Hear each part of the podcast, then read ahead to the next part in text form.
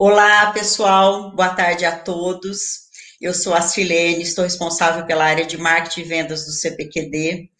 É, muito obrigado a todos que nos assistem e sejam todos muito bem-vindos. Hoje nós teremos a terceira live de uma série que estamos organizando e preparando com muito carinho, com a participação de clientes, parceiros e autoridades. O nosso objetivo com essa série é promovermos momentos de reflexões sobre o novo cotidiano, no ponto de vista de tecnologia, segurança e inovação. Hoje a nossa live terá uma hora e 15 minutos de duração e o tema é as perspectivas de transformação digital das cidades. Eu convido para conduzir este bate-papo com os nossos convidados o Maurício Casotti, que é o nosso líder, é o líder para o tema Cidades Inteligentes no CPQD. Maurício, vamos lá, agora é com vocês e uma excelente live para todos. Obrigado, Silene. É, boa tarde a todos. É, eu sou Maurício Casotti, lidero a atuação do CPQD em cidades inteligentes. O tema cidade inteligente é debatido em diversos fóruns é, e pilotos é, de soluções pontuais já vêm sendo implantados já há algum tempo. Mas, com o isolamento social e as restrições impostas pela pandemia em curso, é, nós percebemos o quão essencial é a transformação digital para habilitar o nível de resiliência demandado em todos os segmentos da economia e da sociedade. É, gostaria de agradecer, portanto, a, a, presença dos nossos convidados e a todos que estão é, conosco neste momento. Gostaria de pedir, então, que os nossos convidados se apresentem. É, vou pedir para começar agora, então, com o Carlos Passos, da Secretaria de Desenvolvimento Econômico Social e Turismo de Campinas. Carlos, por favor. Boa tarde a todos. Boa tarde, Maurício. É, começo agradecendo o convite que o CPQD me fez para participar dessa live, um tema bastante importante, que é cidades inteligentes né, no contexto dessa pandemia que a gente está vivendo. Cumprimento também o deputado Vitor Lippe, que está aqui participando junto com a gente, Eduardo Caplano, do BNDES. É um prazer estar debatendo aqui com vocês. Vou me apresentar um pouco. Meu nome é Carlos Passos, eu sou engenheiro eletrônico de formação, fiz mestrado e doutorado na área de computação e automação industrial. Trabalhei por 30 anos no Centro de Tecnologia da Informação Renato Archer, que é um centro de pesquisas talvez a maioria conheça, né, em tecnologia da informação ligado ao Ministério da Ciência, Tecnologia e Inovações. Há três anos e meio para cá, eu estou coordenando a área de Ciência, Tecnologia e Inovação na Prefeitura de Campinas, né, na, na Secretaria de Desenvolvimento Econômico, e, além disso, também tenho participado é, desde 2014, já, já há bastante tempo, do Conselho Municipal de Ciência, Tecnologia e Inovação, sou secretário executivo do Conselho, e essa temática né, de cidades inteligentes tem sido pautada né, nas discussões do Conselho, e uma das, é, um dos projetos que a gente desenvolveu nessa área que foi bastante relevante foi o Plano Estratégico Campinas Cidade Inteligente, é um plano estratégico para 10 anos, né, que vai de 2019 a 2029, onde ele estabeleceu, então, as diretrizes para o desenvolvimento, para o processo de transformação é, digital da, da cidade de Campinas, né, no conceito que não é só cidade inteligente, mas é uma cidade é, inteligente, humana e sustentável. Né? Então, essa tem sido a nossa dinâmica. É, mas... Obrigado, Carlos. Agora eu vou pedir para o Eduardo Kaplan, do BNDES, é, por favor, se apresentar. Obrigado, Casotti. É um prazer aqui estar com vocês conversando sobre um tema tão crítico que está se tornando cada vez mais essencial é, na vida de todos, a questão da digitalização, transformação digital das cidades. É uma honra estar aqui dividindo é, essa live com o deputado Vitor Lippe, com o Carlos Passos, grande especialista, é, também voltando a uma conversa aqui com o CPQD, um parceiro é, nosso do, do BNDES de, de algum tempo. É, então, como Casotti adiantou, meu nome é Eduardo Kaplan, eu sou economista do BNDES, sou atualmente gerente de relacionamento institucional é, com o setor público. mas previamente já tive experiência é, com o tema de cidades inteligentes diretamente. Trabalhei no plano, na elaboração do Plano Nacional de Internet das Coisas, que o BNDES conduziu, junto ao Ministério da Ciência, Tecnologia e Inovação, durante os anos de 2017 até 2018. É, a gente conseguiu entregar não só as bases do que está é, se tornando o Plano Nacional de Internet das Coisas, mas também foi uma iniciativa onde a gente desenhou e começou a implementar é, projetos piloto de cidades inteligentes utilizando internet das coisas. Então, é uma iniciativa, é, acho que um grande marco aqui para o país, para que o, BNDES contribua para que a administração pública, em parceria com empresas, instituições de pesquisa, avancem nessa agenda de cidades inteligentes, tragam aprendizados. Bom, eu falei que eu sou é, não só o, gerente de relacionamento institucional, mas eu também é, sou no BNDES o líder de um projeto corporativo de inovação no setor público, onde nós estamos coordenando três iniciativas é, ligadas à, à inovação, é, uma ligada à blockchain, a outra à transformação digital é, e digitalização de serviços no, no setor público, e por fim um tema mais específico de cidades inteligentes. Então, estou é, muito satisfeito de fazer parte dessa conversa. Espero que seja proveitosa para todos aqui dessa conversa, todos que estão participando, nos assistindo. É, muito obrigado, Caplan. Para nós também é muito bom ter vocês todos aqui conosco. E eu gostaria agora de, então, passar a palavra para é, o deputado Vitor Lipe para se apresentar e, então, a gente dar início ao debate deputado, por favor. Bem, boa tarde, Maurício, boa tarde a todos vocês. Quero primeiro é, cumprimentar o CPQD aí em nome da Sirlene, enfim, é, pelo trabalho maravilhoso que vocês têm feito. O CPQD é um dos maiores centros de pesquisa e inovação na área de tecnologia é, de informação do mundo, né? Isso orgulha muito nós que conhecemos o trabalho de vocês. Cumprimentar também o Eduardo Caplan do BNDES, que é essa instituição que a gente defende tanto lá no parlamento, porque vocês são o nosso banco de financiamento e isso é absolutamente estratégico no país. Uh, ao Carlos Passos, que é da de Campinas, viu, Carlos? Uma das é, mais importantes e provavelmente né, uma grande cidade aí, né, provavelmente não, comprovadamente um grande centro de tecnologia do Brasil é Campinas. Então, meus cumprimentos a vocês. E eu queria rapidamente falar que eu sou médico de formação, estou quase 30 anos na vida pública, é, fui vereador oito anos, depois fui secretário da saúde aqui de Sorocaba oito anos, depois fui prefeito oito anos, depois é, fui presidente do Parque Tecnológico aqui durante um ano que nós criamos, é, e agora estou há seis anos como deputado federal e sou um entusiasta da tecnologia, da inovação, né, e acredito muito na questão agora dessa grande oportunidade da, do Plano Nacional de IoT ser implantado no Brasil e a gente poder digitalizar as nossas empresas, o agro, né, as nossas indústrias, as cidades, né, aproveitarem melhor o conceito aí de cidades inteligentes para poder prestar melhores serviços aí à sociedade, enfim, melhorar a vida das pessoas. Né? Estamos trabalhando no parlamento nós ah, tivemos a oportunidade de criar a Frente Parlamentar de Apoio às Cidades Inteligentes e estamos também com dois projetos na Câmara Federal que vêm ao encontro das necessidades aí do nosso Plano Nacional do Ambiente de IoT no Brasil, que um é a lei das antenas para reduzir o tempo aí de instalação das antenas para melhorar a conectividade, que é fundamental, e também a desoneração dos sensores de IoT, que são equipamentos é, muito importantes aí para o M2M, né, para conectividade aí máquina a máquina, e hoje a legislação entende esses sensores como se fossem celulares, e isso criou uma tributação, né, faz uma tributação absurdamente elevada, é, que é muito mais caro do que o próprio sensor em si, além da burocracia.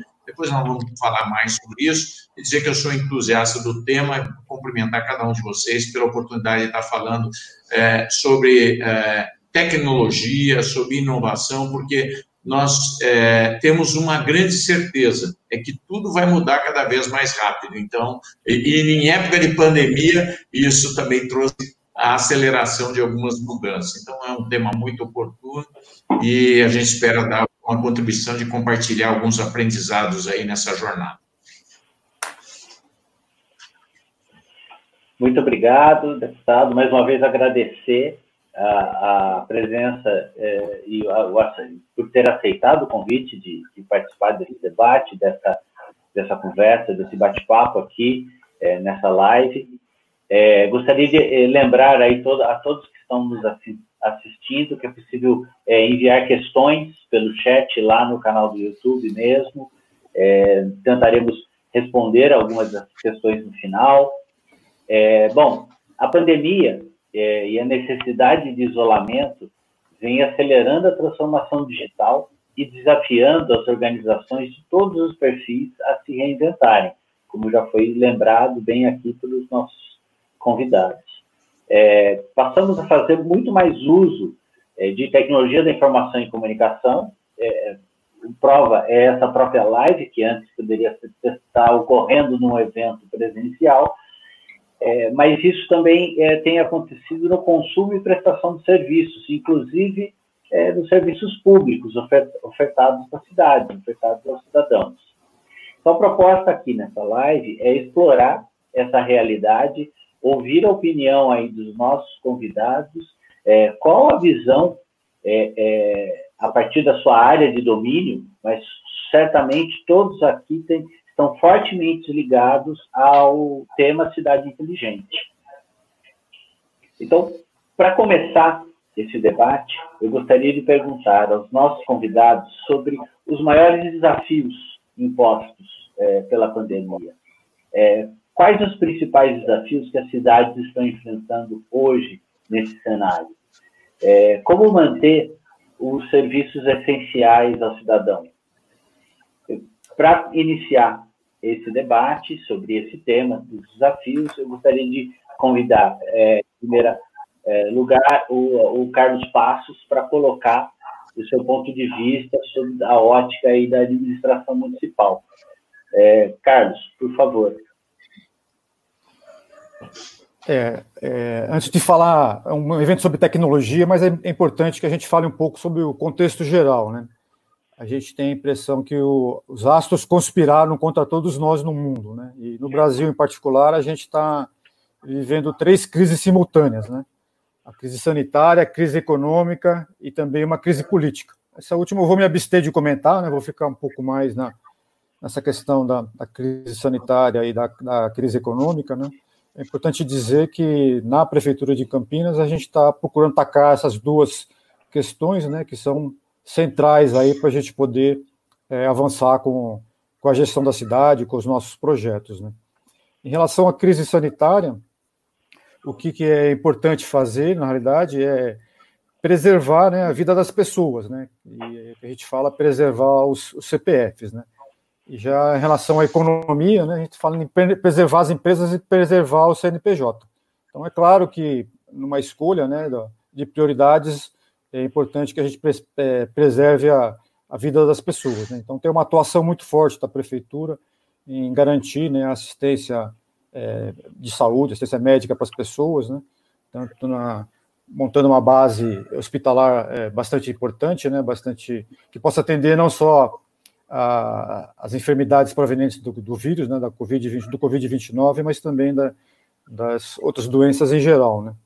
E, na realidade, o que a gente tem percebido é que, por mais que se coloquem, se disponibilize leitos de UTI, né, é, por cidadão, a pressão é muito grande, a gente está sempre no limite, então tem uma corrida muito grande por, por garantir esses leitos, né, e o leito em si só, ele depende, além das pessoas, além, é, depende de equipamentos também, né, respiradores, depende de uma série de tecnologias que você precisa é, aportar, né.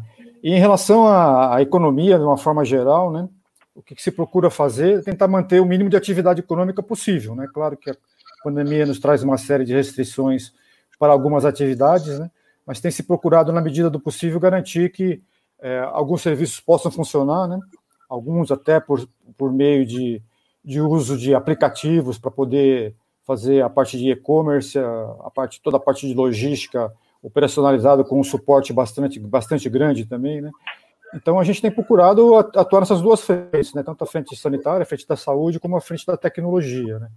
E uma coisa que tem nos preocupado bastante é que a gente tem verificado, né, tanto é, andando pela cidade, conversando com as pessoas e com as empresas, é que tem muitos negócios que, na realidade, eles estão fechando não por conta, não só nesse período de pandemia, né, mas de uma forma permanente.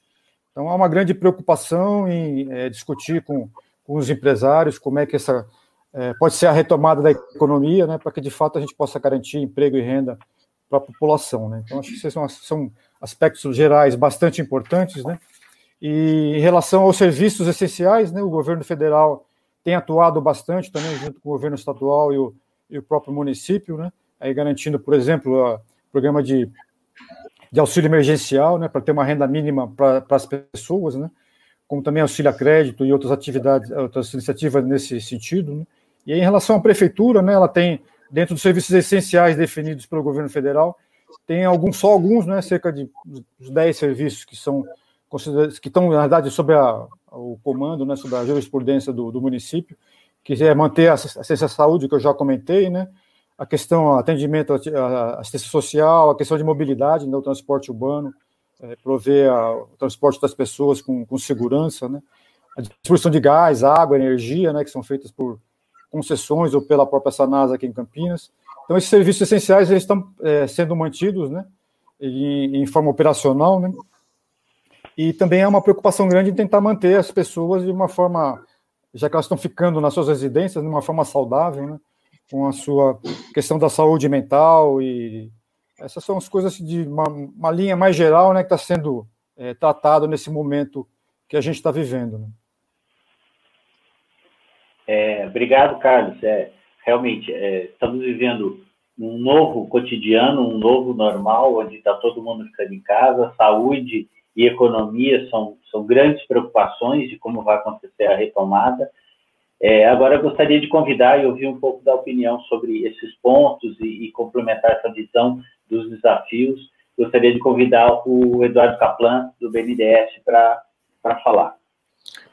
Obrigado, Casotti. Bom, é só, eu acho que é, um, é muito importante ter esse espaço para comentar algumas ações. Eu vou falar, obviamente, também de ações do BNDES, apesar de aqui na live eu estou falando muito mais sobre, é, sobre aspecto pessoal, né? As minhas opiniões não refletem as opiniões da, da instituição, mas eu acho que é importante ressaltar é, que nesse período de pandemia o BNDES também se é, prontificou a contribuir é, nessas duas grandes crises é, sanitária e econômica que o Carlos Passos mencionou.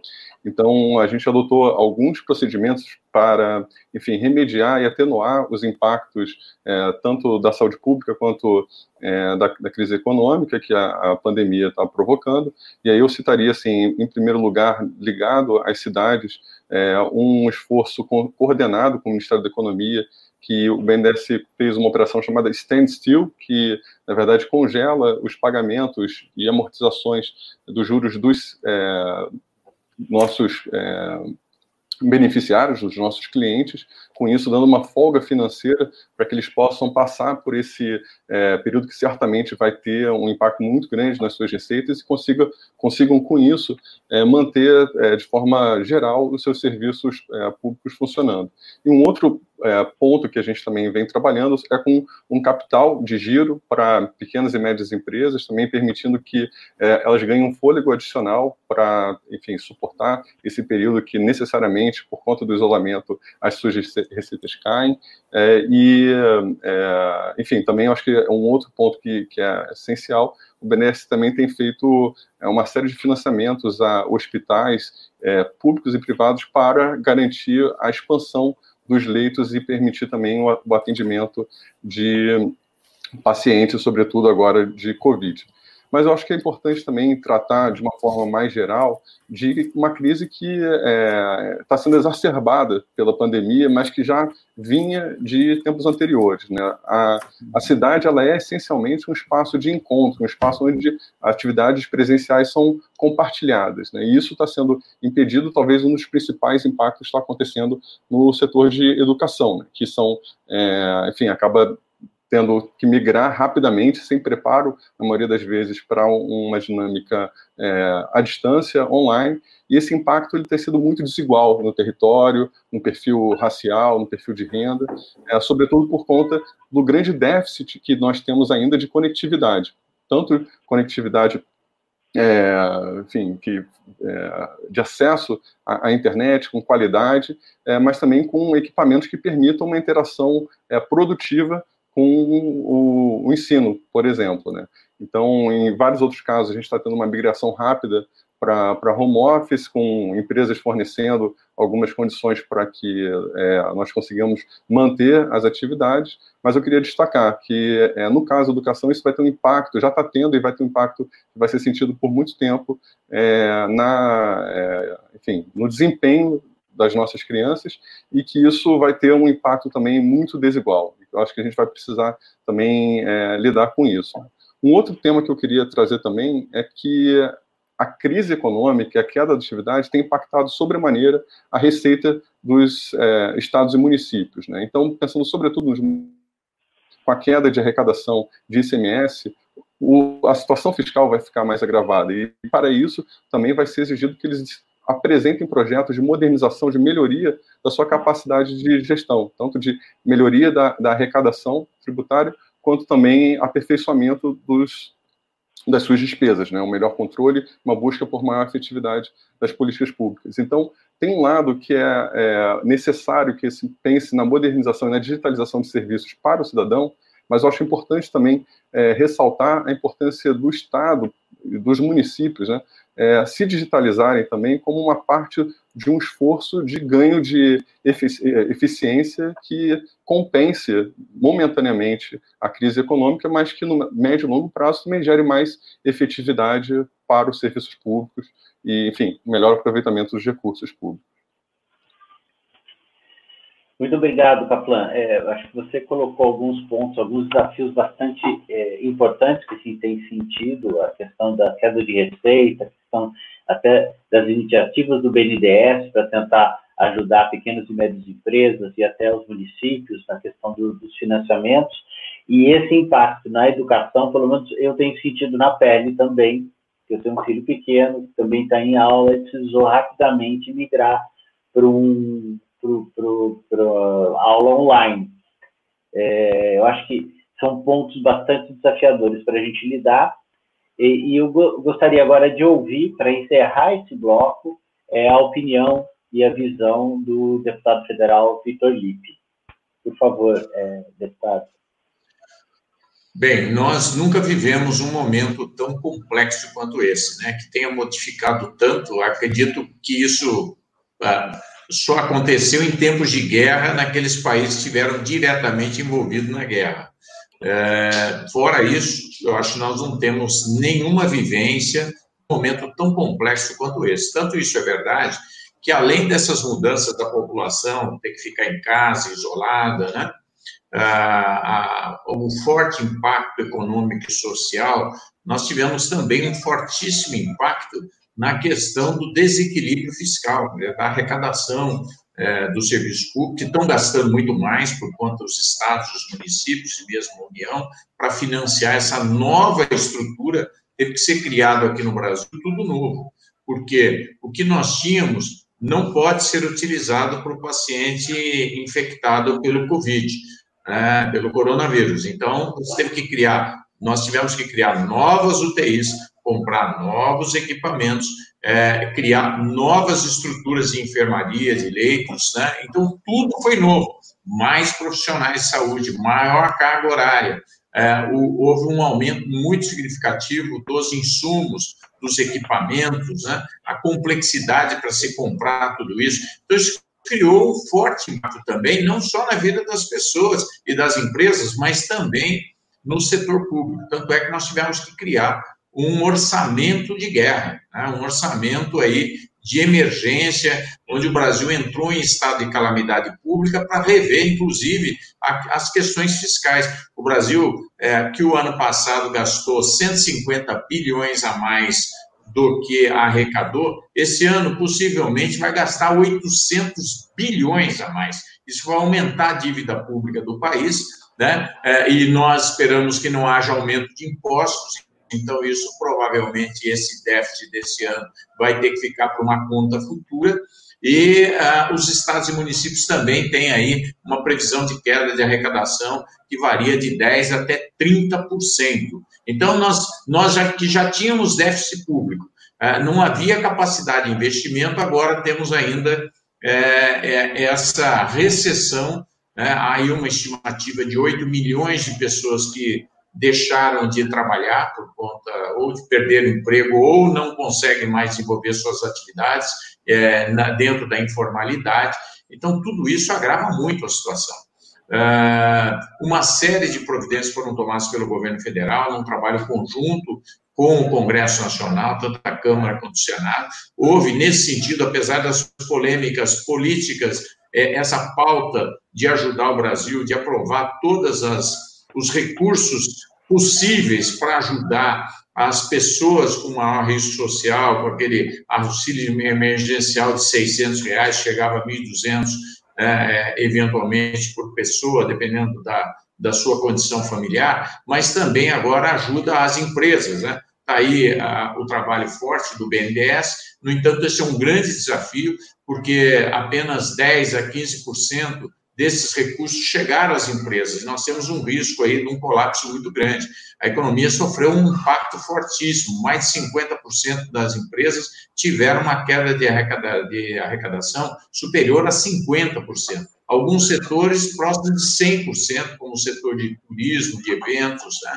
o comércio fechado. Então, é uma situação dramática, muito difícil, né? e que exige, sem dúvida, um trabalho muito forte é, do, do, Congresso Nacional, uh, e nós esperamos agora que os bancos, que têm um papel muito importante agora na capilaridade para chegar a esse financiamento aí superior a 40 bilhões de reais, e uma pequena parcela disso, volto a dizer, só chegou. Nós precisamos de uma colaboração maior dos bancos. Agora não é hora do banco ganhar, é hora do banco ajudar o Brasil a socorrer as empresas para que a gente não tenha aí um número de falências muito grande, de inviabilizar é, uma expressiva parte é, é, das empresas brasileiras, porque isso vai aumentar o desemprego, né?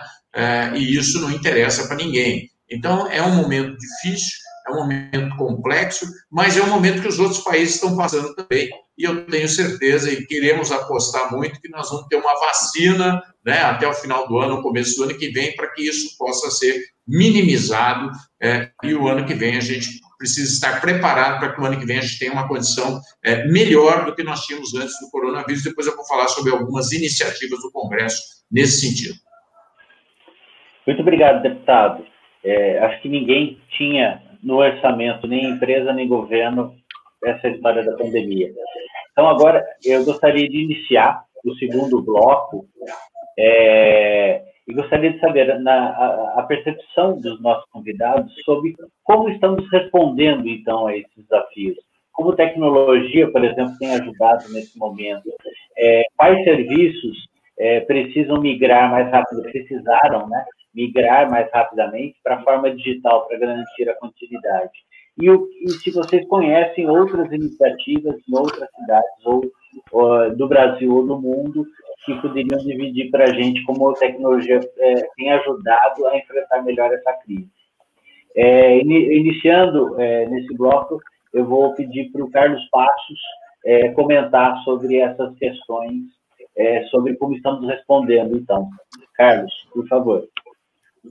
Obrigado, Maurício.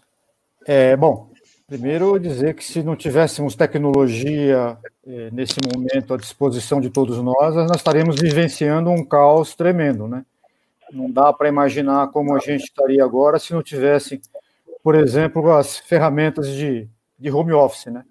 Eh, se não tivesse a possibilidade de, à distância, poder conversar, né? Nas, nas plataformas de, de videoconferência, realmente a coisa estaria bastante complicada, né? Também, se a gente não tivesse serviços digitais hoje que já estão disponíveis né, em vários governos, certamente uma série de serviços não poderiam ser ofertados. Isso é a mesma coisa para o e-commerce. Né? Hoje a gente consegue, a partir de casa, né, fazer aí a compra de vários é, bens ou serviços que a gente precise, né? e eles são entregues para a gente em casa, né, usando aplicativos, etc. E a, sem falar no home banking, né, também a gente consegue resolver muitos nossos problemas é, financeiros a partir de um aplicativo ou de um, de um site na internet, né? E, e aí também vem junto as tecnologias né, ligadas à, comunicação, né? A comunicação, as telecomunicações avançaram muito no, no Brasil, né? Então a gente tem uma infraestrutura que, que nos permite que a gente possa, à distância, manter a, a maior parte das nossas necessidades sendo tratadas, né? E, e que sem a tecnologia, duas coisas aconteceriam. Ou a gente não daria conta de poder fazer o que a gente precisa, ou a gente teria que estar tá se movimentando, né, gerando aglomerações, né, e aí com isso taria, teria um impacto maior na, na pandemia. Né? Então, acho que a tecnologia, assim, de uma, de uma forma geral, tem um, um papel é, muito importante. Né? O outro lado é que também da pandemia trouxe em relação à tecnologia, né, é que a gente acabou acelerando, né? A gente é pessoas, empresas, o próprio governo acabou acelerando todo o seu processo de transformação digital, né? Então, aquelas coisas que antigamente estavam planejadas para acontecer num outro momento, todas foram aceleradas. A gente vê um monte de coisas acontecendo. Eu já vou até mencionar algumas que a prefeitura fez, né? E que é, acabaram dando certo, né? E, e, é um processo sem volta. Quer dizer, se a gente não tivesse acelerado tudo isso, a gente não estaria onde na situação que a gente está hoje. Né? Mesmo as empresas, né, a tomar a decisão por tecnologia, sempre elas precedem por uma análise de risco, viabilidade técnica econômica, que foram todas colocadas em segundo plano. Os processos foram acelerados, então realmente a gente acabou evoluindo bastante nessa questão é, da tecnologia. Né? Em relação a coisas específicas, né, em Campinas, a gente já vinha atuando, não é de agora, né, já vinha atuando há um certo tempo em desenvolver é, uma série de sistemas né, para atender a cidade, né, mas a pandemia nos trouxe coisas mais urgentes, né, que de certa forma até é, fizeram com que coisas passassem para um segundo plano. Né? Então, por exemplo, a gente desenvolveu sistemas para com informações sobre a coronavírus, né? então a prefeitura disponibilizou um site com uma série de informações para que a população possa saber como lidar com a pandemia. Foi criado um sistema para monitoramento de disponibilidade de leitos, né? Isso passou a ser um, um ativo crítico da cidade, né? Então você consegue monitorar e saber quantos estão disponíveis. Tem um acompanhamento das pessoas vulneráveis e, e sintomáticos, né? Elas vão para casa, mas a gente continua fazendo um acompanhamento à distância. Também acompanhamento de doentes, doentes crônicos, né? Que nessas horas há, há uma tendência a negligenciar doenças pré-existentes, mas é importante monitorar porque elas se agravam e pode depois é, o tratamento ou ser inviável, se tornar muito caro. Então foi disponibilizado o sistema para isso também. É, foi disponibilizado para a educação chips, né, para os alunos, chips para celular, né, de 3G, no caso, para que eles possam assistir às aulas e continuar acompanhando aquilo que eles estão fazendo, né. Também adotou a, o Google Sala de Aula, né, a plataforma para ensino virtual, que está tá tendo bastante sucesso. Para ter a retomada da economia, o município tá, é, criou um documento, uma declaração de estabelecimento responsável, também desenvolveu uma ferramenta para isso ser viabilizado é, para os comércios abrirem, né? É, já estou acabando, mas o portal da transparência também está mostrando como está sendo usados os recursos. Foram feitas uma série de cursos de capacitação online, é, aplicativos da INDEC, a INDEC disponibilizou uma série de aplicativos para que os cidadãos não precisassem ir até a sede da INDEC para resolver os seus problemas, né? além de vários outros que, que já existiam, né, que de alguma forma foram aperfeiçoados e foi colocado à disponibilidade da, da população. Obrigado, Carlos. É, realmente, é, é, na verdade, é o que o pessoal está dizendo, que agora começou o século XXI, né? Então, pô, precisamos acelerar tudo isso é, e colocar é, na urgência o que já estava programado por um tempo até é, mais à frente, né? Uhum. eu gostaria agora de convidar, então, o Eduardo Kaplan para compartilhar sua visão sobre as ações e como estamos respondendo aos desafios colocados. Perfeito. É, bom, primeiro eu queria parabenizar. acho que a, a, cidade de Campinas ela sempre foi uma referência na adoção de novas tecnologias, tanto para melhorar sua eficiência, a gestão dos seus recursos, mas também para entregar melhores serviços. E eu acho que isso sempre foi um objetivo do BNDES com seus projetos de modernização da administração então, foi sempre um, uma referência e algo que a gente vem é, também utilizando como um, um casos é, importantes para a gente avançar. Quando eu mencionei o nosso projeto corporativo de inovação no setor público, a gente estava falando ali no final de 2019, começo de 2020, obviamente como uma, é, um ponto necessário, mas que agora se torna urgente, que é de fazer essa transformação digital é, dos municípios, né, fazer justamente que, no mínimo, por exemplo, o cidadão não tem que se deslocar até um, uma unidade de uma secretaria para ter o seu atendimento, para que o máximo de serviços é, possa estar digitalizado, né, preservando, é, enfim, não só saúde, né, não só não saindo, mas também é uma questão de produtividade. Eu acho que tem um valor é, também muito para muito além é, da pandemia. É, mas eu acho que é um, um, ponto que também, quando o Estado começa a se preocupar com a eficiência, com a produtividade também, o tempo do cidadão, ele começa também a adotar é, medidas que, por mais que exijam investimentos, também geram retorno, né? geram melhorias de processo, geram é, melhorias de, é, de, produtividade da administração pública, que é algo que deveria ser sempre perseguido. Mas acho que também, é, isso também, o próprio BNDES vem fazendo é, é, iniciativas análogas, né? como, por exemplo, também abrindo um portal do cliente para que o próprio, é, enfim, é, empresário, empresária, que queira fazer uma consulta sobre o portfólio de produtos disponíveis, bancos, é, agentes financeiros que sejam repassadores e conhecer quais são as condições, que ele possa fazer isso também de forma é, online, né, na sua a comodidade da, da, da sua casa. Mas é, eu acho que isso é um, é um tema que todos estão se adaptando. Eu é, fico pensando também que eu acho importante ressaltar que a tecnologia ela tem trazido também oportunidades para é, o endereçamento ou mitigação da, é, da, da, pandemia, também até com métodos não é, médicos, farmacêuticos. Né?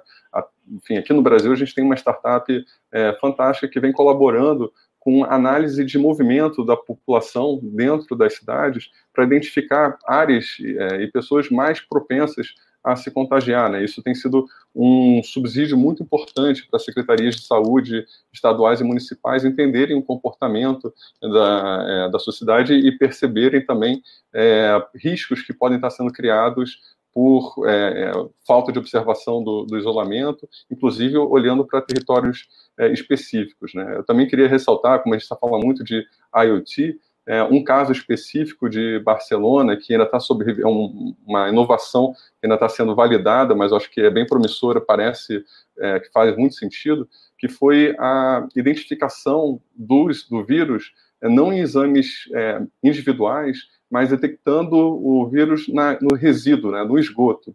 E com isso antes mesmo das pessoas manifestarem sintomas e é, irem até algum posto de atendimento médico para fazer uma avaliação e um exame, é, já era possível identificar é, a existência de infecções em, em, bairros ou em quarteirões, dependendo de onde os sensores é, tivessem sido colocados. Então, acho que tem muitas oportunidades que vão avançando. Obviamente que quando a gente fala também de é, sensores IoT para é, lidar com pandemia, no, no, saneamento, a gente também tem que lembrar que no Brasil isso ainda é um gargalo muito grande. A gente tá, tem um nível de desigualdade no acesso é, à água tratada e, sobretudo, ao tratamento do esgoto de resíduos também muito grande. Então, para a gente falar também desse, de implantação de novos serviços, a gente tem que falar necessariamente também na agenda de universalização é, de serviços públicos. É, então, eu queria até também fazer uma provocação. Eu também estou aqui trabalhando em, em, home office, como acredito que a maior parte de vocês, e é, pensar assim, o próprio home office, por mais que tenha, seja habilitado por tecnologia e conectividade, também traz impactos para a cidade. Né? As pessoas agora não dependem da, de morar perto do centro, né? elas podem morar, inclusive, em cidades pequenas na, é, no entorno de um, de um, grande centro e ainda assim acessar é, os, enfim, os seus postos de trabalho originais. E isso tem uma implicação urbana muito grande. Né? Essa, esse processo de espraiamento, ele é, é gerado por esse, por essa, é, por, pelo home office, ou pelo menos que é permitido pelo home office, também tem que ser lidado com muito cuidado é, pelas cidades, né? sob risco de perder justamente a, a massa crítica de encontros de pessoas e de é, negócios, atividades comerciais, culturais que dão a vida da cidade. Né? Como é que a gente vai pensar o mundo é, pós-pandemia é, se a gente simplesmente for é, tragado pelas tecnologias, pelas tendências, tanto de moradia mais afastada, quanto também de uso mais intensivo de transportes individuais. Né? São temas é, muito relevantes. Obrigado, Kaplan. É, Para encerrar esse bloco, eu gostaria agora de convidar o deputado Vitor Lippe para fazer a amarração e colocar as ações que estão sendo conduzidas para enfrentar esses desafios. Por favor, deputado. É, muito bem. Bom, Caplan, primeiro eu queria dizer que a crítica aos bancos aqui não foi o BNDES, viu? Vocês são exceção, aí vocês é que estão ajudando muito é, dos outros bancos que estão na ponta, que no nosso entender, na nossa avaliação, estão deixando muito a desejar. Ao contrário, nós apoiamos o BNDES porque sabemos o compromisso que vocês têm é, com o desenvolvimento e o financiamento do país. Mas, ah, em relação à questão da importância da tecnologia, ah, nós ah, vimos aí a abordagem muito oportuna do, da mudança que isso já trouxe imediatamente. Né? Se não fosse a internet, não fosse as novas tecnologias, nós iríamos ter uma crise muito maior. Hoje, é, uma significativa parte da população está trabalhando home office. E isso é, foi algo que foi numa escala tão grande e, muito novo ainda. É, essa experiência possivelmente fosse demorar para acontecer, mas por conta do necessário isolamento, ela aconteceu muito rapidamente. E como é que as pessoas estão avaliando isso? Eu vi uma pesquisa que foi feita aqui no Brasil, com é, centenas de empresas que, é, que cujos funcionários entrarem em home office. E olha que, que, que questões interessantes, o, Maurício. É, 86% das pessoas que estão trabalhando em casa gostariam de continuar trabalhando em casa. Isso é interessantíssimo. Agora, será que foi bom para as empresas, né? Será que foi bom para a produtividade? Bom, há uma avaliação que mostra que é, 52% dessas pessoas que estão trabalhando em casa, e que são centenas de milhares de pessoas, dizem que estão trabalhando mais do que trabalhavam antes, mais horas, porque naturalmente que agora elas vão ter que ficar uma hora no trânsito, enfim, né, tem que fazer todo uma, um, um, trajeto demorado, então elas estão se dedicando mais ainda ao trabalho. E olha só que interessante, é, os gestores, quer dizer, a, a, os, os, chefes, enfim, os responsáveis, os líderes, é, avaliam que houve uma, é, em mais de 60%, é, houve uma, uma melhora da produtividade, um, um aumento da produtividade aí, a, avaliada né, como muito positiva por 60% dos líderes. Ou seja, nós é, é, deixamos de, de, de ter um trânsito pior, né? Nós estamos é, economizando, vai, vamos dizer assim, né? É, é deixando mais tempo para as pessoas ficarem em casa é, e é, estamos conseguindo produzir mais. Então, isso, e deixando as pessoas mais felizes, as pessoas estão sentindo é, mais próximas da família, estão sentindo que elas têm uma liberdade maior para produzir, para trabalhar. Então, acho que é uma experiência extraordinariamente positiva que obviamente que vai trazer transformações grandes, inclusive no mercado imobiliário, né, na, no, no, nos escritórios, né, na, nos espaços corporativos das grandes cidades, isso deverá ter um impacto significativo, porque é bem possível que grande parte dessas empresas continue incentivando a, o home office. Uh, uma outra questão que eu acho muito relevante, nós estamos falando agora do período da pandemia, é falar do pós-pandemia. Que a tecnologia pode nos ajudar? Né? Uh, e aí, nós temos como uma questão estratégica do país, com o apoio do BNDES, inclusive financiou aí o Plano Nacional de Internet das Coisas, que teve a participação da McKinsey, que é a maior consultoria de tecnologia de informação do mundo, e o CPQD, que está entre os cinco maiores centros de pesquisa do mundo, feito junto com 27 instituições aproximadamente, um plano nacional de internet das coisas. E isso dá um impacto muito significativo na competitividade do Brasil. Há estudos que mostram que nos próximos 4, 5 anos nós poderíamos ter até um aumento próximo de 9% do PIB né? Isso ajuda o crescimento do Brasil, ajuda a competitividade do Brasil e ajuda, obviamente, a geração de mais empregos, a geração de mais riqueza para que a gente possa viver melhor. Né? Então, essa é uma questão estratégica, fundamental, é, a gente colocar em prática o Plano Nacional de IoT aqui no Brasil, Maurício. É, e o Plano Nacional de IoT definiu uma série de verticais, ou seja, de prioridades, né, de setores prioritários e também ah, algumas necessidades da gente melhorar o ambiente para que isso aconteça mais rápido, desde a questão da educação digital, da formação de profissionais para trabalhar nesse setor estratégico, que é muito novo ainda, mas também a questão da regulação, a legislação, e depois nós vamos poder falar um pouquinho mais sobre isso, e entre outras necessidades, nós temos, inclusive, de melhorar a conectividade do Brasil para que isso aconteça o mais rapidamente possível, porque isso é importante e necessário ao Brasil.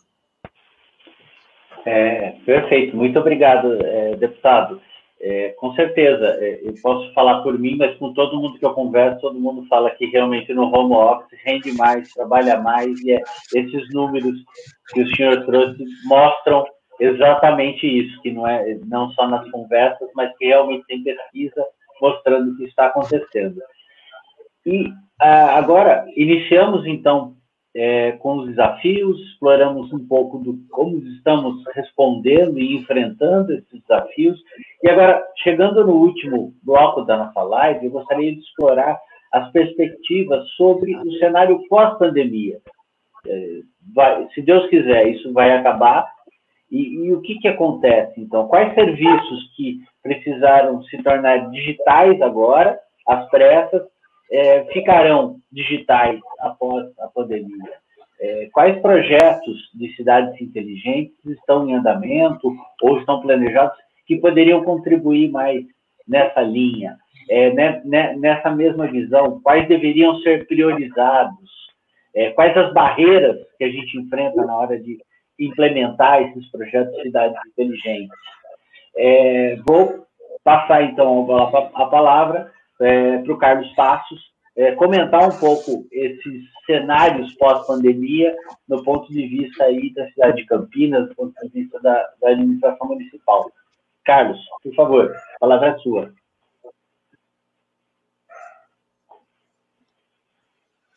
Acho que está no modo. Essa questão é bastante interessante, né? É, pena que a gente só tem quatro minutos para falar, então tentar dar uma pincelada. Talvez a gente possa fazer uma live específica só para falar do assunto, né? Mas o, o, que é, o que é interessante é que, como eu já comentei, a gente teve que agir bastante rápido para dar respostas à, à, pandemia, né? E isso até fez algum outro, alguns projetos de alguma forma uh, ficassem para segundo plano, mas a gente não está parado, não. a gente tem investido bastante principalmente nas questões de governo eletrônico, aquelas que estão mais sob governança da prefeitura, né, que a gente consegue avançar com, com mais rapidez. Né. Alguns outros projetos também a gente está caminhando com discussões, mas como depende de parceria com terceiros, até alguns projetos têm, têm a ver com concessão de serviços públicos, mas a gente está avançando muito em relação a isso. É importante lembrar, a gente, é, por ter feito o Plano Estratégico Campinas Cidade Inteligente, a gente já tinha traçado uma rota de transformação digital, né? Então a gente já sabia exatamente o que precisava ser feito. Isso facilitou que a gente pudesse agilizar, né? O que a gente fez mais recentemente, ano, aliás, no ano passado a gente fez, teve uma, fez uma adesão ao programa GovBR, né, do governo federal, o que nos traz aí um, um encaminhamento bastante interessante, que é poder juntar, né, os desenvolvimentos que estão sendo feitos com o município com outras iniciativas na, da esfera federal, né. Com isso, o que a gente está investindo? A gente está investindo em ter uma plataforma, né, a gente já Inclusive, já estava fazendo alguns experimentos junto com o CPQD, né, usando a plataforma do Dojo para algumas aplicações na área de segurança. Então, a gente está investindo bastante em escolher um caminho ou escolher plataformas que, de fato, a gente possa implantar para cidades inteligentes. Né? A gente também tá, tem discutido bastante adotar é, soluções do tipo SaaS, né?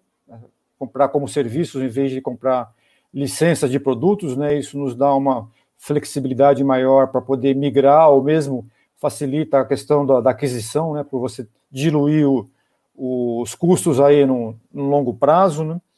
A gente também tem feito, é, nessa integração com o governo federal, a gente está abrindo uma frente que a gente já tinha mapeado no plano estratégico, que, que não tinha avançado ainda com, com muita é, velocidade, mas é a questão de você criar uma, é, o login único, né? Tem um, entrar em todos os sistemas da prefeitura. A prefeitura hoje ela tem umas 40 aplicações na internet, mais, umas, mais de uma centena de aplicações disponíveis, né?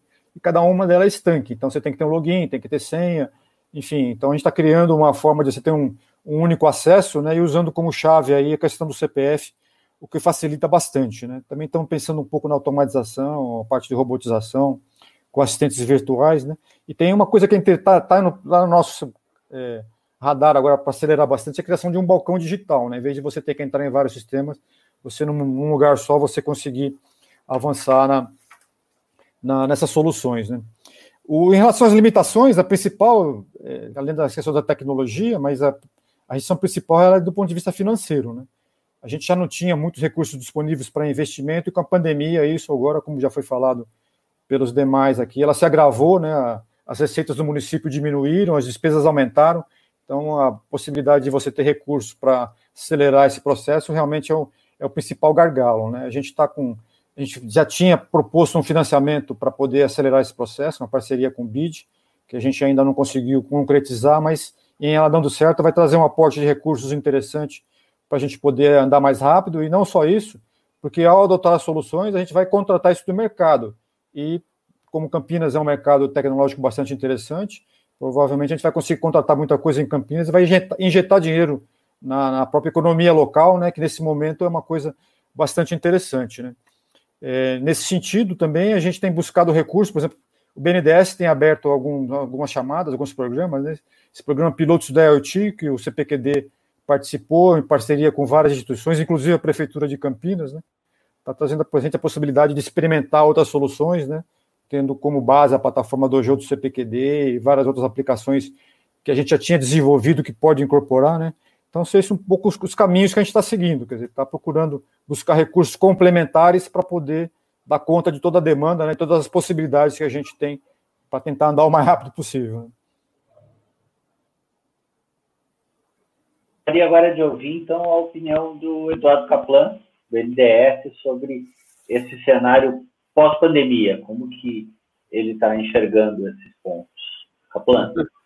Perfeito. Bom, primeiro eu queria só é, também reforçar aqui o agradecimento pelas palavras do deputado Vitor Dipp, porque de fato assim é, é um dos grandes entusiastas do tema de conectividade, transformação digital, colaborou muito com o BNDES, o Ministério durante a elaboração do, do plano, e de fato é, também é importante reconhecer que há um, as suas críticas acho que são muito pertinentes, porque há de fato, houve de fato uma dificuldade para os recursos é, durante é, o combate à pandemia chegarem nos clientes finais, e, e, uma das medidas que o BNDES tomou para é, se adequar e responder a essa dificuldade muito bem colocada é, pelo deputado foi também é, fortalecer o Fundo Garantidor de Investimentos, que é um mecanismo que estimula que os agentes financeiros, os bancos comerciais, é, adotem um pouco mais de risco na hora de conceder empréstimos e, com isso, chegar também a quem mais precisa, as pequenas e médias empresas. Mas voltando aqui ao ponto de, de, desse bloco, eu acho que é também importante assim, reforçar os pontos que o Carlos Passo é, levantou. Eu acho que é, o BNDES ele tomou muita iniciativa é, por conta do plano de internet das coisas para estimular experimentos. Né? No fundo, nós vemos muitas oportunidades, muitas novas tecnologias surgindo, mas nem sempre validadas na prática para a gente entender quais delas têm viabilidade, quais geram resultados para o cidadão e como que o, a administração municipal pode se adaptar para fazer o melhor uso dela. Então, esses experimentos que o BNDES vem financiando, pilotos de internet das coisas, é, e um dos campos é o campo da cidade que está sendo financiado, é, eles estão trazendo uma série de é, aprendizados, né, aprendizados experimentais na prática para a gente entender, por exemplo, como está sendo feito no caso de Campinas, como que é, novas câmeras conseguem, conseguem é, melhorar o sistema de monitoramento e segurança de uma cidade. E para isso, não se trata apenas de uma tecnologia simples, isolada, se trata da forma como ela é incorporada dentro da administração. Então, aí de novo, também acho que é importante ressaltar o papel dessa plataforma do OJO, que permite que dados sejam analisados até em tempo real permitindo uma tomada de decisão, que é no fundo aonde é, o benefício se materializa, né? com a tomada de decisão tempestiva, é, baseada em evidências, para gerar uma melhor, por exemplo, segurança pública, no caso de um dos experimentos que está sendo financiado. É, mas eu acho que esse é uma forma que a gente pretende que, na verdade, esses, esses experimentos, pilotos, eles gerem aprendizados para que depois se tornem praticamente cotidiano, algo normal para que outros municípios façam adotem essas tecnologias e essas práticas é, de gestão de grandes bancos de dados como parte do seu trabalho é, cotidiano normal e, enfim, que seja inserido nos projetos que o BNDES financia e que pretende é, financiar. Então, acho que é um ponto é, muito relevante, fazer experimentos, documentar, é, compartilhar o aprendizado, é, ouvir críticas e é, estar aberto para novos financiamentos. Acho que um ponto também que é importante, eu acho que a gente reforçar, é a questão também da, da mobilidade, né? Como que ela pode estar é, sendo trabalhada de uma forma a não é, retor é, retornar aos efeitos perversos que, que a nossa cidade sofriam pré-pandemia. Então, é, uma das funções, eu acho, da tecnologia também será é, fomentar, induzir o melhor uso de transportes é, públicos. Isso não quer dizer que tem que ser em oposição a novos aplicativos, novas soluções, mas pensar formas de conectar isso é, para que, por exemplo, aplicativos ou é, scooters, patinetes elétricos sejam é, elementos né, de uma rede mais ampla, de um sistema de transporte público, por exemplo, ofertando serviços na última ou primeira milha é, mas que tenham também é, sejam complementados com um serviço de transporte de ônibus, de metrô, enfim, tudo isso, esses, encontrar esses complementos, eu acho que vai ser também um grande desafio para a gente que a gente garantir que as nossas cidades é, depois dessa pandemia de uma forma mais sustentável, é, mais inclusiva é, e que também seja também mais tecnológica, que também adapte é, essas tecnologias para gerar é, efeitos de uma cidade que também precisa é, lidar com suas desigualdades, a sua geração de poluição é, e, essencialmente, com a conectividade, não só virtual, mas a conectividade é, física de, de todos os seus cidadãos dentro do seu espaço. Obrigado, Carlos. É, agora, então, para encerrar e amarrar todas essas ideias desse bloco, e eu gostaria de convidar, então, o deputado federal Vitor Lippe para colocar, fazer a sua exposição, encerrando aqui esse bloco. Bem, Maurício, eu vou contextualizar um pouco mais e vou voltar alguns meses atrás. É, nós terminamos o ano passado, Maurício, com um cenário favorável para esse ano. Deveria ser um ano bom para a economia. A expectativa era que nós crescêssemos 3, 3,5% esse ano, com possivelmente a criação de um milhão, um milhão e meio de empregos a mais. Quer dizer, nós estávamos uh, buscando entrar num novo ciclo de crescimento. Por quê? Porque algumas mudanças importantes foram feitas, é, com a importante participação do parlamento brasileiro. Queria retomar aqui que há dois anos atrás é, nós conseguimos aprovar a reforma trabalhista no Brasil, que reduziu em 80% o valor das ações trabalhistas, em 40% o número de ações trabalhistas, já que nós tínhamos o pior, é, é, a pior judicialização do mundo, que melhorou um pouco o ambiente de negócio no Brasil.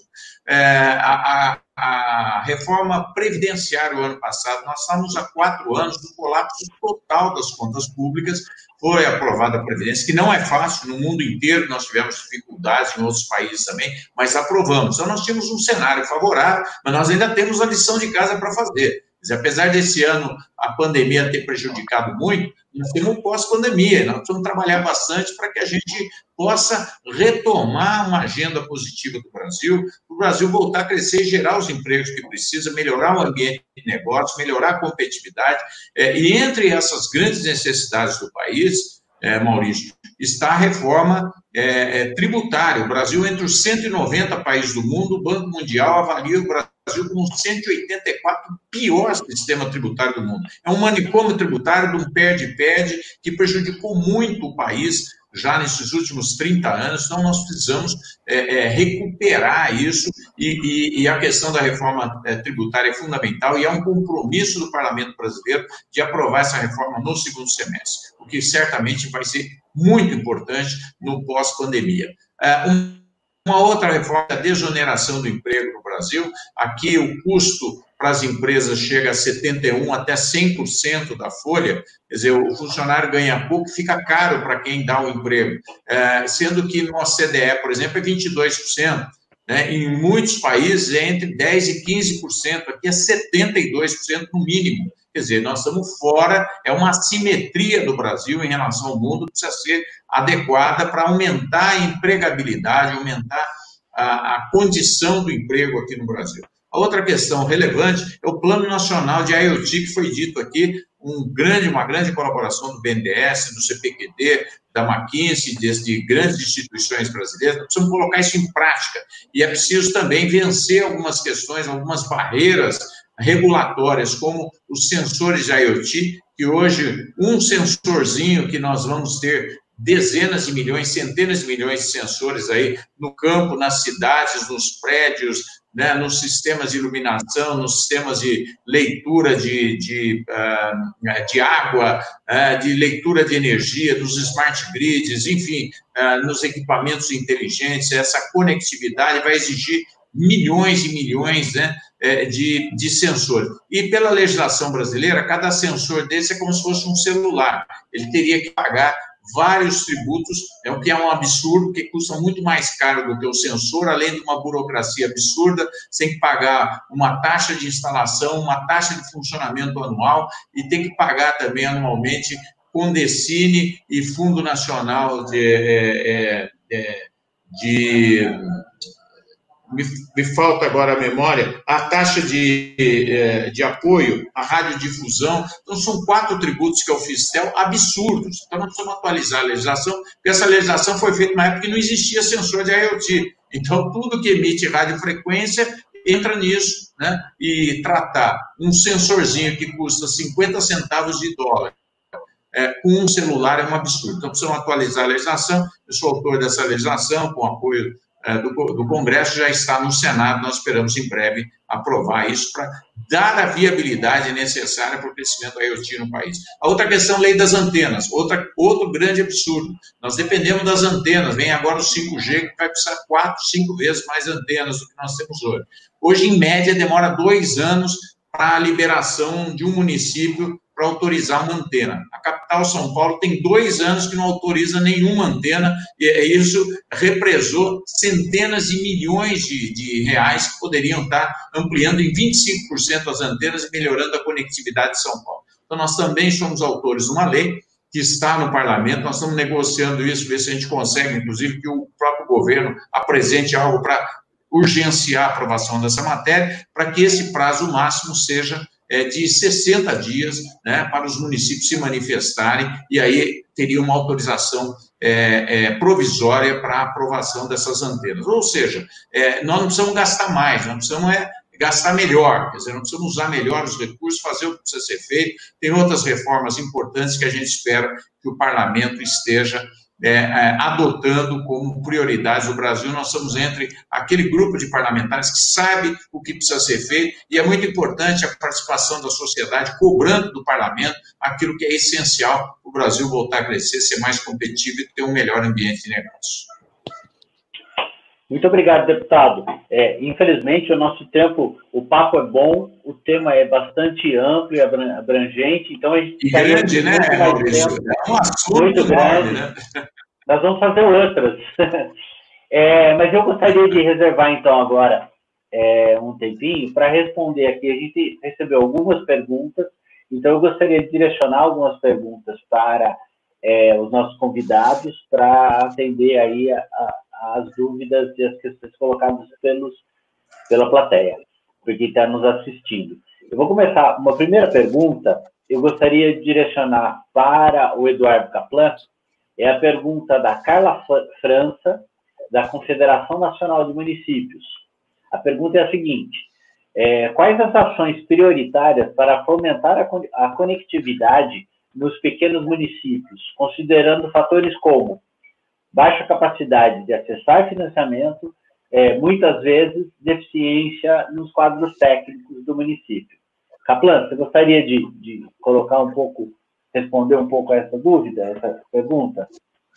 Claro, será um prazer responder a, pergunta da, da amiga Carla. É, de fato, o BNDES já vem trabalhando com algumas iniciativas para é, lidar com o gap de conectividade do país, que se faz, sobretudo, mais presente nas pequenas cidades. Então, de um lado, o BNDES se coloca como é, um dos maiores financiadores de provedores de acesso à internet, de grandes operadores, e para isso a gente vem é, colaborando com, é, enfim, agentes financeiros, mas também em grande proximidade com o setor para entender é, as melhores formas de a gente disponibilizar condições financeiras para, é, enfim, provedores, tanto de pequeno porte, é, que passam por dificuldades, mas que vêm também já conseguindo e são responsáveis atualmente pela expansão de boa parte da é, conectividade nas pequenas cidades, no interior do país, mas também sempre o BNDES foi um dos grandes financiadores das operadoras de telecomunicações para também é, lidar com o desafio da expansão da sua infraestrutura. Por outro lado, também o BNDES é financiador e se coloca como também um agente é, muito próximo dos municípios para que também eles próprios sejam capazes de lidar, de conduzir os seus investimentos. E para atender municípios menores que têm pouca capacidade, a gente também vem discutindo em colaboração com municípios, mais entidades municipalistas, e aí eu destaco também a CNM como uma grande parceira nessa discussão, para que o BNDES consiga, em parceria, é, desenhar não apenas melhores condições financeiras, mas também é, elaborar é, e projetos que tenham uma cara um pouco mais é, simplificada e padronizada permitindo que municípios que ainda não têm uma capacidade de elaborar esse projeto consiga é, aderir, consiga incorporar essas diretrizes básicas que seriam necessárias para fazer ações tanto de ampliação de conectividade, quanto também de melhoria é, da sua gestão, que eu acho que é um elemento habilitador para que no futuro um município pequeno também melhore sua capacidade de investimento em outros serviços. Então, eu queria destacar que essa colaboração é, com municípios e entidades municipalistas como a CNM é essencial para que a gente é, avance, mas é um, é um tema crítico que a gente vem tratando é, com muita prioridade. É, obrigado, Kaplan, e obrigado pela Carla pela pergunta também. Agora, vou passar para a segunda pergunta. A pergunta essa segunda eu gostaria de, de direcionar para o Carlos Passos. É, a pergunta veio da Kelly Cristina de Aguiar Silva, do Instituto Neymar de Praia Grande. A pergunta é a seguinte: é, como os gestores públicos podem viabilizar, viabilizar acesso digital para as comunidades mais carentes sem impactar no orçamento? Carlos, você gostaria de colocar? Sim. É, primeiro, cumprimentar a Kelly. É, essa pergunta é muito oportuna, né? A gente precisa, não basta a cidade ser conectada se a gente tem exclusão, né? Quer dizer, se as pessoas não conseguem de fato usar essa infraestrutura e, e se valer daquilo que, que a cidade dispõe, né? Uma das formas que se tem procurado fazer é disponibilizar pontos de Wi-Fi público, né? É claro que você não consegue disponibilizar Wi-Fi público na cidade como um todo, né? Em Campinas, em particular, isso é muito difícil, porque a gente tem 400 quilômetros de área urbana na cidade, a cidade tem 800 quilômetros de 400 de área urbana, então espalhar Wi-Fi em 400 quilômetros é uma coisa impraticável, quer dizer, isso é, não que isso não vá se perseguir, mas é, é, muito difícil de implementar. Então, o Wi-Fi público é um dos mecanismos, né? O que tem se procurado fazer é colocar o Wi-Fi, aqui no caso de Campinas, que pode ser replicado em outras cidades, é colocar o Wi-Fi, público onde você tem é, muitas pessoas passando, então nos terminais de ônibus, aqui na prefeitura, no passo municipal também tem Wi-Fi, e algumas praças, né? O que se vê, por exemplo, é que as pessoas ao irem para casa, né, elas passam por um ponto desse e elas ficam ali próximas usando, e aí com, com isso elas conseguem ter algum acesso. É claro que isso não resolve todos os problemas, né? Porque é, de certa forma você tem que se planejar ou tem que estar naquele momento onde tem um ponto de Wi-Fi. Mas isso é a forma mais simples de poder fazer, né? A outra possibilidade, o que a gente está estudando na prefeitura, é fazer com que o acesso aos serviços da, oferecidos pela prefeitura eles não sejam tarifados, né? Ou, ou eles não onerem os créditos que as pessoas têm, né? Não, ou, tem, ou não têm disponível para usar, mas elas possam fazer o acesso sem que, de fato, o seu, como tem vários aplicativos que já fazem isso, né?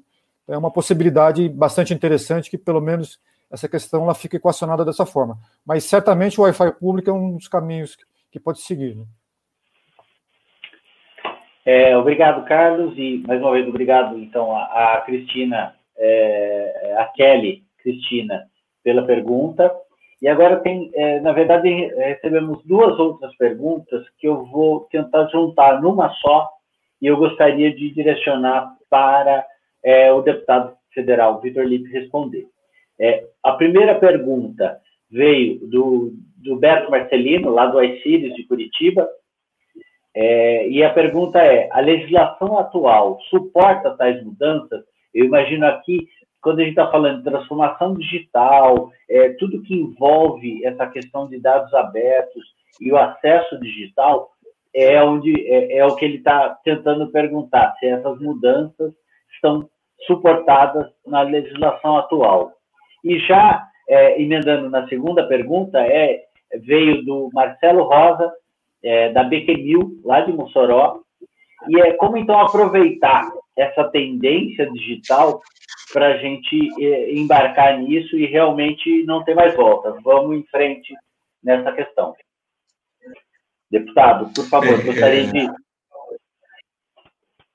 Ok. Desculpa. Bom, obrigado. Quero agradecer aí a participação, as perguntas. Né? É, como essa é realmente é uma questão estratégica, é, vocês sabem que é, essa questão de IoT é uma coisa bastante nova, é, os desafios são grandes, né? mesmo os municípios, eu acho que eles têm que começar fazendo um plano municipal, como fez Campinas, porque senão a pessoa vai se perder, dada a complexidade, porque você precisa ter, primeiro, uma conectividade garantida, precisa ter né, uma, uma interoperabilidade aí para que essas esses diversos, essas diversas informações que vêm de diversos equipamentos possam é, é, se conectar numa mesma plataforma, precisa ter uma segurança cibernética, que acho que é uma das perguntas é, também diz respeito a isso, né?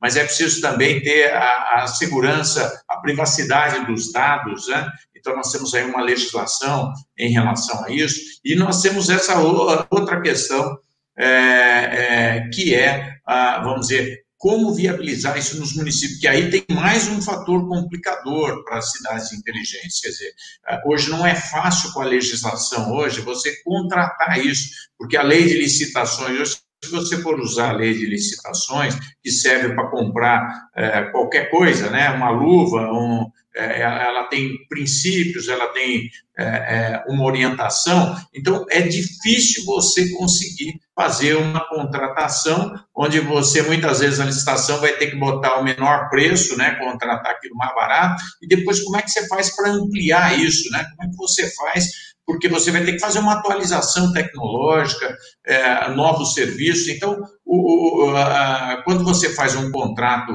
e compra um equipamento, né, é muito difícil. Por isso que foi dito aqui que o ideal é você contratar um serviço para fazer isso, ou você ter uma concessão é, pública para que é, esse concessionário possa fazer o que precisa ser feito. E você remunera, mas se você tiver que comprar isoladamente isso, você não vai conseguir. Acredito eu que é quase que impossível, é, com a legislação hoje da lei de licitações, né, a lei 8666, por sinal, sou também um dos autores aí da nova lei de licitações, que vai melhorar essa questão, né, mas mesmo assim, é, existe uma série de entraves aí é, de ordem é, legal, é, é, é, inclusive, de compras públicas, que, sem sombra de dúvida, é uma dificuldade para a implantação das, das cidades inteiras. Então, nós acreditamos que a concessão pública, muitas vezes, através da questão é, da, vamos dizer, da energia, né, é, poderia ser uma, uma boa opção,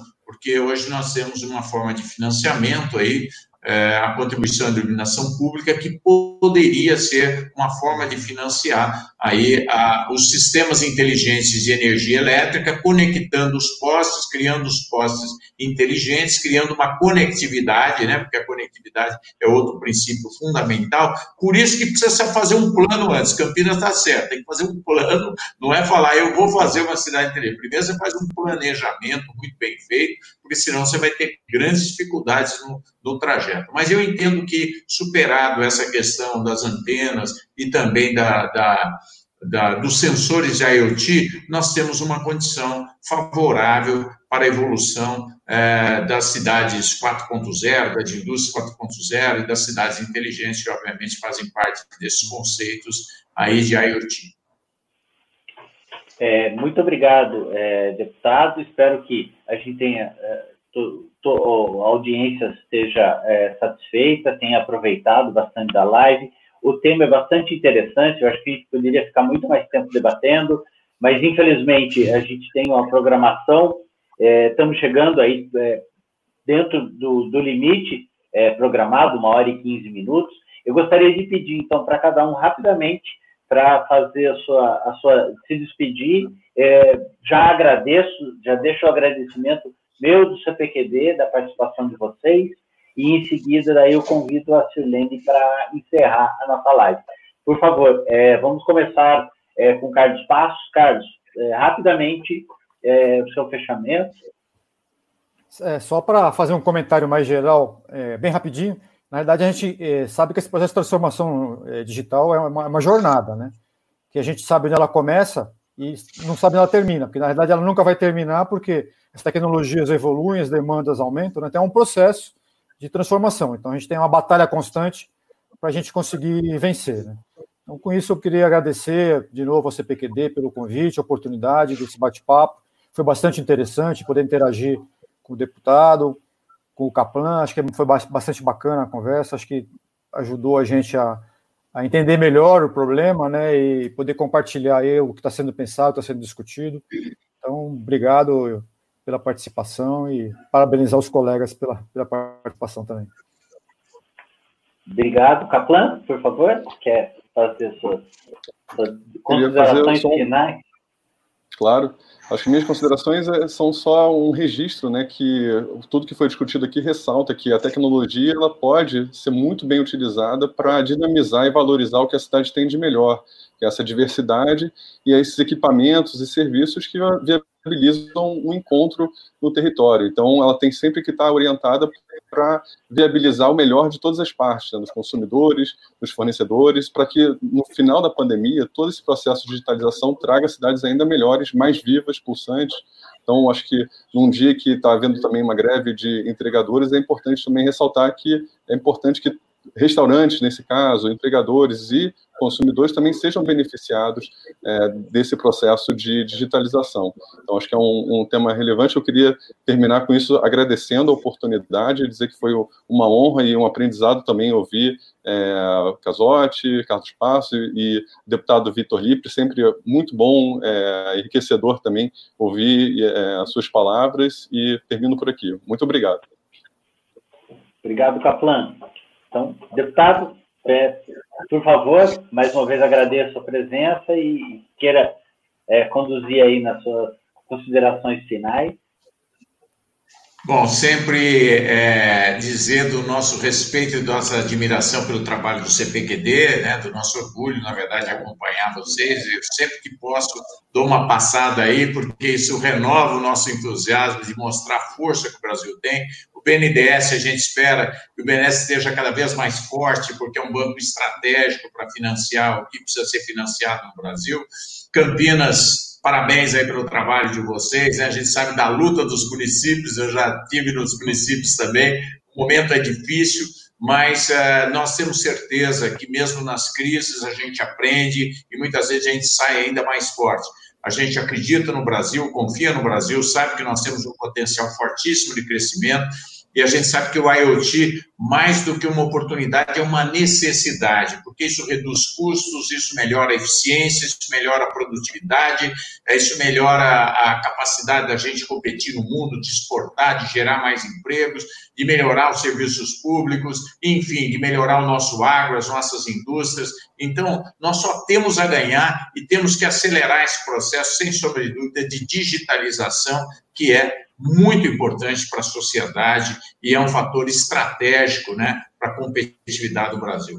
Muito obrigado pela oportunidade mais uma vez. Tenho certeza que um tema desse é de dias, não é de, de horas, é de, de minutos. Eu vou estar sempre à disposição de vocês. Temos uma agenda positiva para defender lá em Brasília e a gente espera que o mais rapidamente possível a gente vá voltando à normalidade do país. Muito obrigado, deputado. Olha, eu foi uma honra participar e conduzir esse debate com vocês, que são realmente conhecedores e agregaram muito, aprendi muito. Foi, é sempre bom esse debate, olhar esses pontos de vista diferentes, sobre óticas diferentes, do que está sendo feito nas várias instâncias aí, nas, nas várias é, instituições, e realmente para é, promover e melhorar as condições aqui no Brasil que eu concordo, a gente tem tudo para sair dessa e sair melhor. Hum. Então, agora, é, estouramos o nosso tempo, eu gostaria de convidar, então, mais uma vez, agradecer a vocês, mas convidar a Silene para encerrar o, essa nossa live. Silene. Bom, eu já anotei aqui, deputado, já estamos aqui com umas ideias aqui para uma próxima, hein? Realmente acho que tem assunto para muito, hein? Já anotei. É, eu, eu me comportei bem no horário, hein? E todas as vezes eu falei igual os outros que não são políticos, né? Obrigado pela confiança. Olha, parabéns, nota mil. Olha, muito obrigada. Eu acho que, como o Maurício já disse bem, acho que foi um momento aí de aprendizado, eu especial, e acredito que toda a nossa audiência aqui, fiquei muito feliz com muitas coisas que a gente ouviu. De repente, a gente está no meio de um contexto, né? A gente acaba, às vezes, dando mais peso para as coisas que não são tão boas, né? Que estão acontecendo, mas a verdade é que também a gente tem aí muitas oportunidades e muitas coisas boas também estão acontecendo, né? Aquela famosa transformação digital que passamos anos planejando, planejando, de repente ela está aí, né, gente? É claro que tem muito a fazer, como disse bem o Carlos Passo, é uma, uma jornada, é uma longa jornada, é, mas sem dúvida nós vamos estar tá caminhando aí muito para frente ne, depois deste momento. Então, mais uma vez, aqui em nome do CPQD, muito obrigada, foi uma honra ouvi-los. Obrigada por aceitarem o nosso convite, obrigada por compartilhar aqui conhecimento, experiências e opiniões tão importantes. Obrigada a todos vocês, Carlos Passos, Eduardo Caplan, deputado Vitor Lipe, muito obrigada. Foi uma honra tê-los aqui, viu? Muito obrigada.